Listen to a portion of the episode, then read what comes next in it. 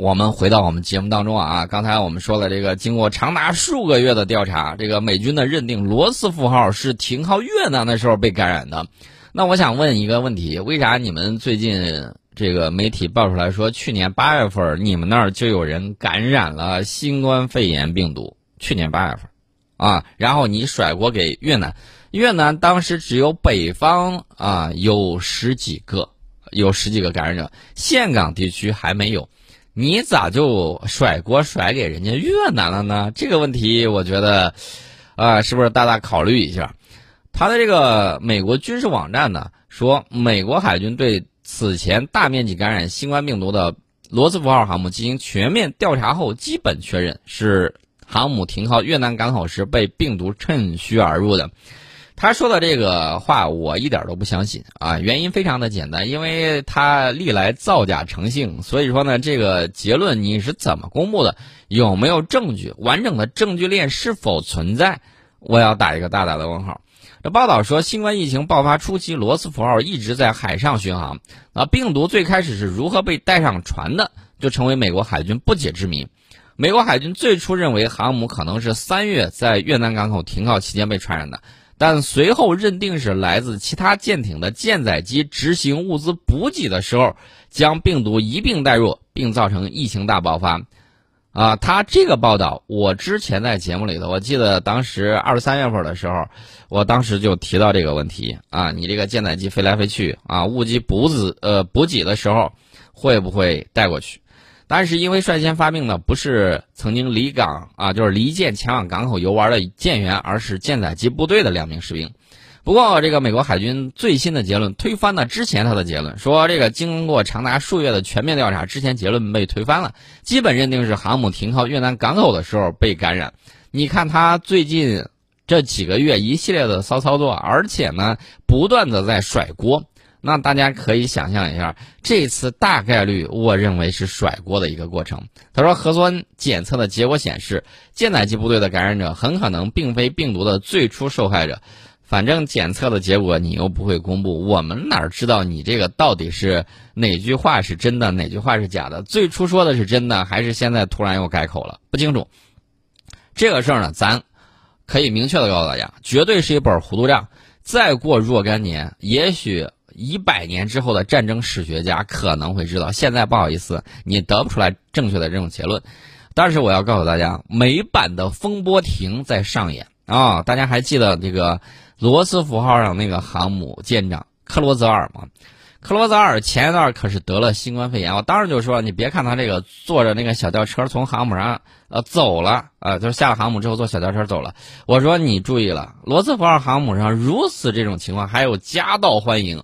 那么这个舰长极有可能会感染新冠肺炎病毒，结果人家也得了，现在身体是好是坏不清楚啊。我估计可能好了，但是这个病得了，你看那个英国首相得了之后，啊，那个也是健康大受损害。那么这个罗斯福号前舰长克罗泽尔，我为啥说是美版的风波亭呢？因为美国海军作战部部长吉尔戴十九号在新闻发布会上说，根据一项调查。啊，罗斯福号前舰长克罗泽尔在疫情开始时对未隔离的水兵预警不足，还过早允许已隔离水兵结束隔离，啊，因此将舰上人员置于更高风险，可能加剧疫情蔓延。尽管他此后请求美军高层采取更多措施挽救舰上人员，但其表现远远低于预期。美国海军最终宣布坚持解除其航母舰长的决定，也不会任用他。担任其他指挥职位，啊，海军生涯就此完蛋，啊，这是美国啊吹哨人的遭遇啊，直接被解职，而且你以后也不用再担任指挥岗位了。谁让你越级啊？然后呢，这个曝光，你觉得航母上人命值钱？我们觉得这个霸权更值钱，安呃这个隐呃秘密更值钱。但是你违反了，违反了，不好意思，那你就背黑锅去吧，黑锅你来背啊，送命你去。你说这个样子的下去，罗斯福号上的这个舰员士气会怎么样呢？我估计大概率不会高涨啊，尤其是参加一些这个侵略战争的时候，你说这样的这个军队，这样的这个人，呃，将来会让他怎么样？我推荐大家可以看一下《罗马帝国衰亡史》啊，这本历史书啊，你可以了解一下。呃，有的时候历史呢是惊人的螺旋相似啊，这个具体情况咱就不管它了啊。至于美版的风波亭，那那就风波亭吧。那至于俄罗斯媒体怎么喷的，咱就不操心了。那么我们再说下一个事儿，美国媒体曝光了上周六发生在美国军营的一起枪击案件啊，牵涉到两名美国海军陆战队。这个队员的死亡，哎，这个事儿我觉得让我突然想到了一个事情，想到什么事情了？就是前一段他只有一个报道啊，说是说是什么呢？说是有一个人翻进了美国海军陆战队的那个基地啊，进去了，进去了之后呢，据说当时还有正在训练的这个海豹突击队的这个成员，哎，这个听了就觉得，哎，是不是这个人？也比较不长眼的，然后翻进去之后，人家还不一顿胖揍嘛？结果呢，又爆出来这么一个消息，就是导致一名士兵中刀身亡，还有一名军属中枪身亡啊，牵涉到其中两名海军陆战队队员的死亡。那么，据美国军事网站报道啊，上周六的时候，位于北卡罗来纳州海军陆战队基地发生了一起持枪伤人事件。啊，这个事件呢发生在北卡罗来纳州的这个乐琼基地，隶属于美国海军陆战队第二师第八团第二营的士步兵，二十二岁的下士威廉 ·J· 鲁斯在六月十五号死亡。啊，这个，这个人家的怎么说呢？这个这个事情到底是咋回事呢？就是在周六凌晨四点左右接到九幺幺报警电话之后，卢斯在该基地的一处住宅内被发现啊，当时他身上有多处刀伤，随后被送往该基地的医疗中心。急救人员呢还发现另外一名明显受了枪伤的男子，当时已经死亡啊。这名死亡的男子是另外一名海军陆战队队员的丈夫啊。基地官员并没有透露他们的身份，这个美军相关部门。称正在对此事调查，但并没有说明两名死者之间是什么关系。目前还不清楚这个案件发生的时候是否还有其他人在场。那么，根据卢斯的这个服役记录显示，他是2015年10月加入海军陆战队，2016年他从那个南卡罗来纳州帕里斯岛海军陆战队新兵训练营毕业，啊，同年4月完成了步兵学校的学业。他曾经在位于华盛顿的海军陆战队安全部队营服役，啊，之后呢被分配了海军陆战队第二师第八团第二营，这是乐琼基地近期发生的第二起士兵死亡事件，啊，这个《星条旗报》六月十号曾经有个报道，一名这个十八岁的美国海军陆战队士兵在乐琼营地参加体能训练的时候死亡，啊，这是相关的这个情况，但是大家要注意啊，这里头有一个细节啊，什么细节呢？就是急救人员去。去救助的时候，发现还有一名明显受了枪伤的男子，当时已经死亡。这名死亡的男子呢，是另外一名海军陆战队队员的丈夫，也就是说，另外一名海军陆战队员是位女性。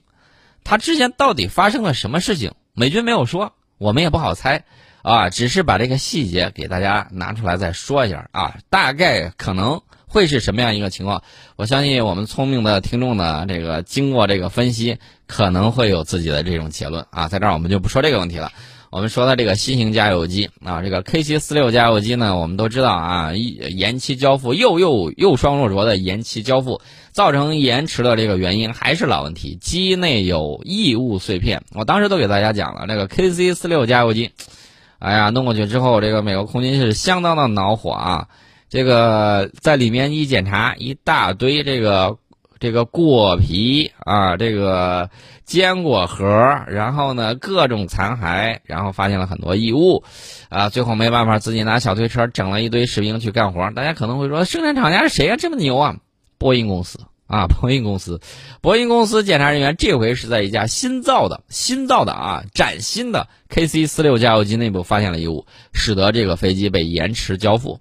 那么这架 KC 四六加油机是在六月十二号首批交付西摩约翰逊空军基地的两架 KC 四六之一啊，首架机已经成功交付，但是第二架飞机的油箱里面发现异物残骸碎片啊，这个飞机出现异物不是第一回了，之前就有，然后呢遭到了美国空军的拒收，美国空军说这次异物残骸来自非标准工厂返工，而不是二零一九年三月。导致停止交付的生产线质量问题。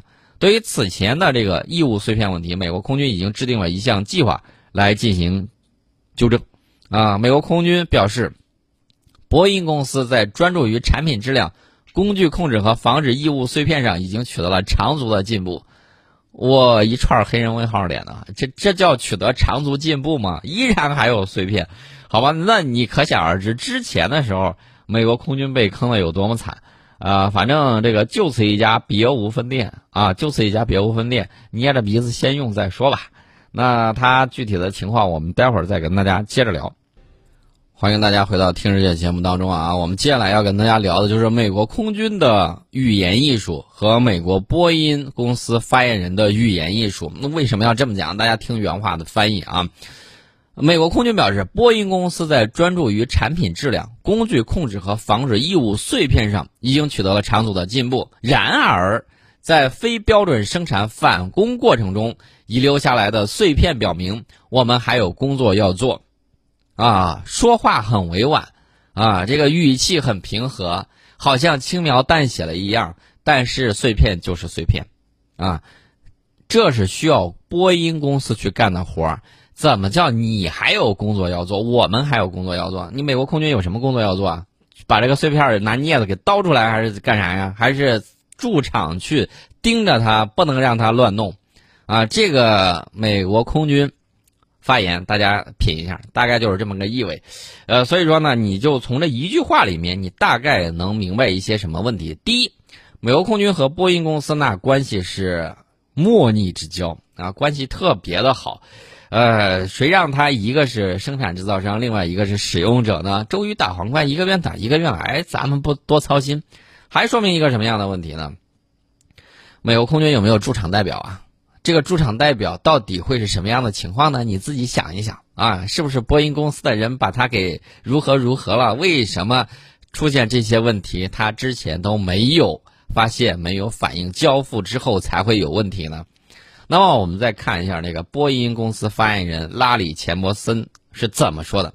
钱伯森是这么说的：“他说，在加油机交付前的全面检查中，波音的质检人员发现了一些小碎片。啊，这意思是合着我没有错，我还有功啊，不是我提前发现你用的时候，说不定你就出问题了。”他说：“这促使我们在交付飞机之前进行了额外的检查。看来以前的时候检查都不带检查的，或者说检查程序流于形式。”我有很多这个制造飞机的朋友啊，然后呢，他们就告诉我说，这个里头一定是工艺生产流程出了相应的问题，工厂啊就是流水线纪律出了问题，车间管理不到位，各种人浮于事才会导致这种问题出现。啊，好吧，他的这个情况我简单给大家说明了。关键钱伯斯还说了一番话，他说检查过程正按计划进行。波音公司将花费所必要的时间向空军交付最高质量的飞机。这个最高质量，我觉得你可以把那个“高”字儿 颠倒个个儿，让它头朝上啊。然后他还说了一句话，说我们预计不会出现大延误。那潜台词意思是你可以出现小延误，是这个意思吗？我不太理解他这个说我们预计不会出现大延误，到底延不延误，这是个问题。至于你延误大大到什么样的程度，小小到什么样的程度，你自己把握。他说：“我正在与空军确定交付时间表，啊，这是他的这个情况。我只能告诉大家，这是波音公司 KC 四六加油机一系列异物碎片事故里面最新的一起。呃，二零一九年一月，波音公司向那个美国空军交付 KC 四六加油机，仅仅过了一个月，美国空军就发现这个加油机里面有遗留的异物碎片，啊，包裹用于制造飞机的工具和其他制造材料。”也就是说，铝屑、金属屑，这个拧螺丝的扳手，什么都在飞机里头，啊，这个把美国空军气得要死。美国空军呢，对这个问题在随后两个月，就是二零一九年的三月和四月进行调查，而且在几周时间之内拒绝啊接收这款新型加油机，而且呢，他通知波音公司来清理，波音公司左不来人，右不来人，最后美国空军没办法。啊，召集了二百名士兵啊，大概是这么多。我记得如果没有错的话，弄了小推车，然后自己去扫，扫出来好几小推车。一架飞机上啊，你买飞机还赠垃圾啊，这种情况也是没谁了。那么与此同时呢，这个波音公司终于给出了一个应对措施，说我对生产流程进行改进啊，并对一系列检查工作进行加强，所有这些费用我波音公司来承担。那么这个到了二零一九年六月份的时候，美国空军采办负责人威尔罗伯呢承认，波音的改进措施需要一定时间才能够实施，但是我要告诉大家，就在这个去年夏天。也就是二零一九年的六月，啊，发现了一个新的故障，叫过度燃油泄漏。到今年四月份才曝光出来。那么这个故障呢，去年夏天发现，但是最近被认定为一类事故。这个 KC 四六加油机呢，使用了溶于燃料来保护，来防止燃油泄漏。但是机组人员在一些飞机的一级和二级燃料隔层之间发现了燃油，这也就意味着它的燃油泄漏了。这个绝对是安全隐患啊！如果过热不好意思点着的话，那你就机毁人亡，就这么简单。呃，美国空军的这个采办负责人还说了，我们估计所有的飞机都会有衣物碎片，啊，所有的这个买的这个加油机。然后呢，美国空军宣布说，把 KC 四六加油机全速率生产截止日期呢推迟到二零二四财年度。啊，财政年度，呃，大家可以想象一下，到底它这个都出了什么问题？美国总共订购了是一百七十九架该型、该机型，啊，交付了三十四架了，但是它还出现了有一些问题，某些特定情况之下，操作员的显示屏会出现褪色或者是黑屏。另外一个问题呢，涉及到 KC 四六加油机输油管的材料强度，目前这个加油机无法给 A 十攻击机进行加油。呃，大家听到这儿估计都懵了。波音公司太能糊弄事儿了，没错，军用机都这样。